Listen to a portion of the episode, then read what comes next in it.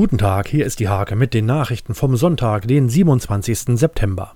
Auch in Nienburg gibt es jetzt eine Beratungsstelle für die Opfer von rechtem Hass. Das christliche Jugenddorf Nienburg hatte sich um die Trägerschaft beworben.